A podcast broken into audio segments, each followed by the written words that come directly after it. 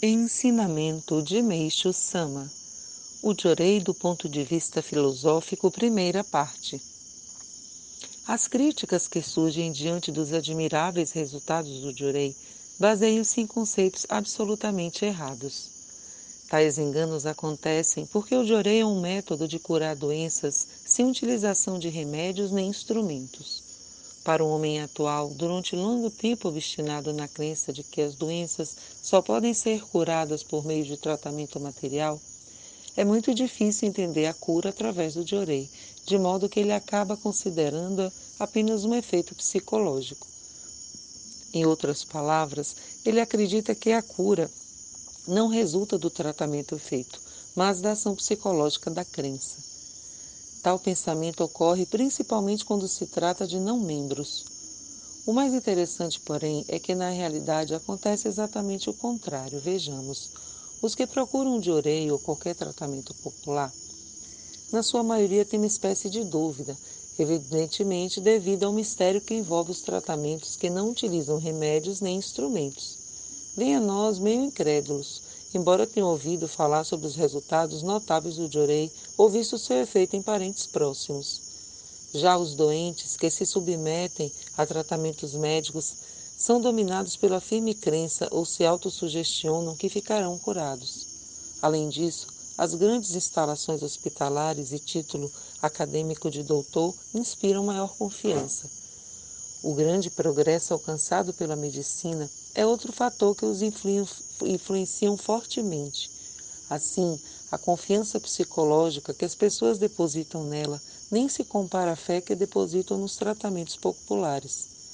A prova disso é que, embora não obtenham resultados depois de vários meses de tratamento médico, elas não se abalam. Sua crença na medicina é tão espantosa que continua inalterável, mesmo que o tratamento se prolongue por um ou dois anos e a doença vá se agravando. Isto pode ocorrer devido aos tratamentos e diagnósticos errados, mas na maioria das vezes as pessoas de nada desconfiam. O mesmo se observa quando o doente morre em consequência de injeções ou por erros cometidos durante uma cirurgia, ao encontrar-se a pessoa em condições críticas, vindo a falecer. Há casos em que médicos famosos utilizam as mais modernas técnicas de tratamento e, no entanto, o paciente, sob seus cuidados, piora e acaba falecendo. Ainda assim, as pessoas interpretam o fato positivamente, pensando: se aquele médico famoso, apesar de ter se dedicado tanto, não conseguiu salvá-lo, é porque não era esse o seu destino. Com esse pensamento, as pessoas se conformam e não se queixam nem um pouco.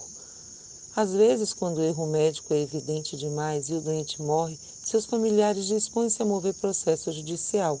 Entretanto, na maioria dos casos, levados pelo conselho de parentes e amigos e pelo raciocínio de que isso não fará o morto ressuscitar, acabam desistindo. Mas como se justifica essa absoluta confiança depositada na medicina?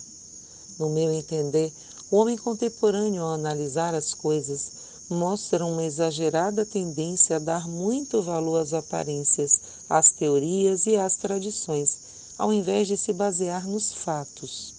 A propósito disso, na minha juventude eu tive grande interesse pela filosofia, principalmente pela teoria do famoso filósofo francês Henri Bergson, onde encontrei algo que me atraiu fortemente: a teoria da intuição e a teoria da transformação vou expor da maneira mais objetiva que me for possível os pontos principais dessas teorias.